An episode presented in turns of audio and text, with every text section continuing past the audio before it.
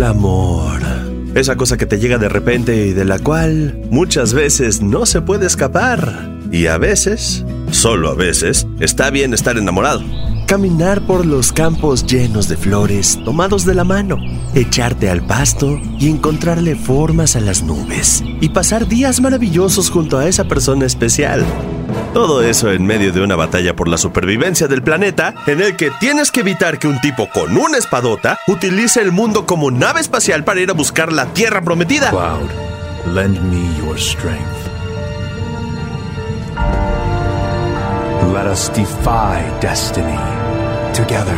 Oh, oh, ok, bueno. Tal vez Final Fantasy VII no es el mejor ejemplo de una historia de amor con finales felices, pero ya que andamos en esto, ¿qué les parece si platicamos de las parejas románticas más emblemáticas de los videojuegos? ¿Y les gusta que empecemos con una frase que nos frustró a todos en su momento? Tu princesa está en otro castillo.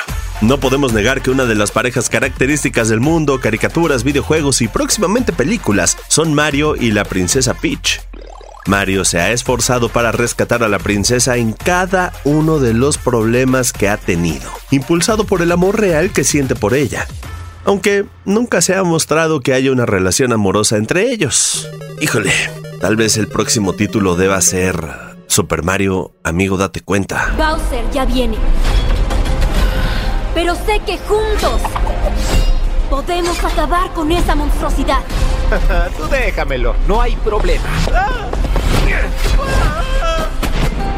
Otra pareja que dio mucho de qué hablar, porque justo su relación se desarrolla en medio de que el mundo se está yendo al diablo, es Ellie y Dina de The Last of Us Part 2. Todos los hombres del salón te están mirando.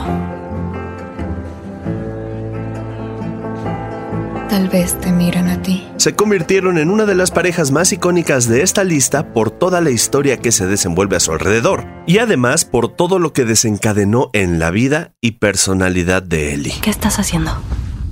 Te pedí que puntuaras el beso. No lo sé. Yo diría que seis. Y seamos honestos, esta pareja fue mencionada en noticieros, redes sociales y todos lados. ¡No! ¡Ellie, no! ¡Ya! ¡No estoy infectada! ¡Soy inmune! ¡No estoy tosiendo, ¿ves? Y bueno, una pareja que nos hizo derramar algunas lágrimas fue la de Dominic Santiago y María. Válgame lo que esta historia significó para la trilogía original de Gears of War. Se conocían desde niños, se convirtieron en pareja y tenían una gran vida junto a sus dos hijos. Pero los Locust emergieron y todo se fue al carajo. Mataron a sus hijos y se llevaron a María. Durante mucho tiempo, Dom la buscó en cada uno de los nidos Locust que destruyó junto a Marcus Phoenix.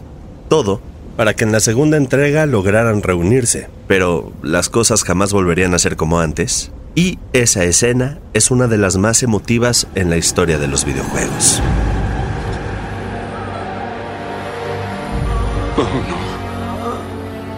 No.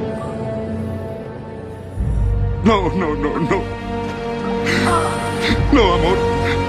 No, no, no, no. ¿Qué es lo que te hicieron?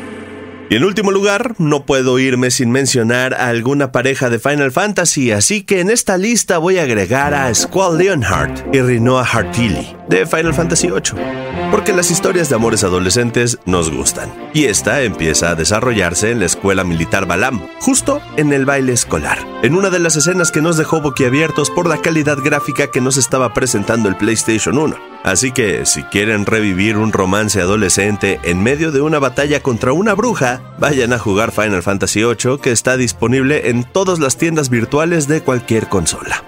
Así que díganme, para ustedes, ¿qué pareja faltó en esta lista?